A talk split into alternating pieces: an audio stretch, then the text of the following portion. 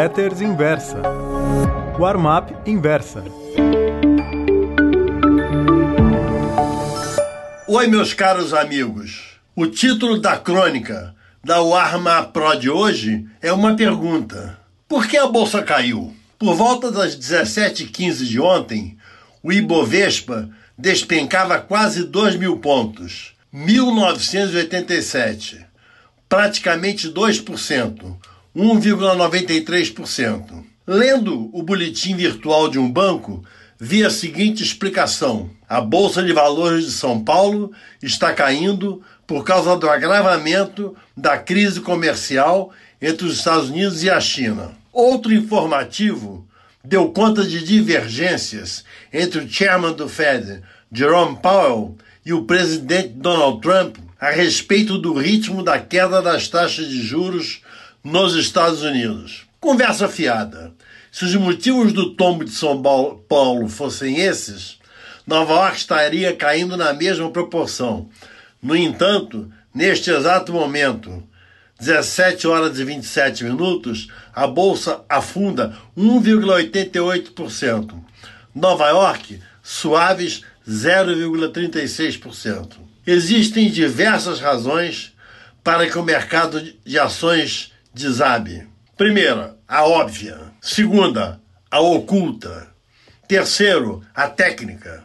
Quarto, a indeterminada. Vou dar um exemplo para cada uma delas óbvia.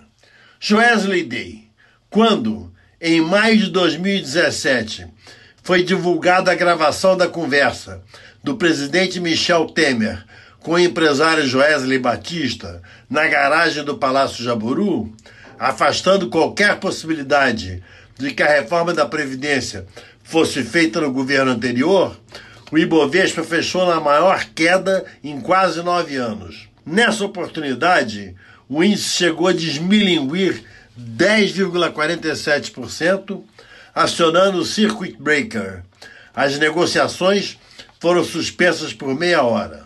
Oculta. Aconteceu alguma coisa importante, mas só alguns insiders ficaram sabendo. Por exemplo, atenção, isso é apenas um exemplo. Durante um converscote no fim de semana, o ministro Paulo Guedes teria dito para um amigo: Sabe de uma coisa, cara? Estou de saco cheio do Congresso. Na hora que me der na telha, dou no pé. Não nasci para lamber botas de políticos. E o Jair não ajuda em nada. Atenção, atenção, atenção. Isso foi só um exemplo.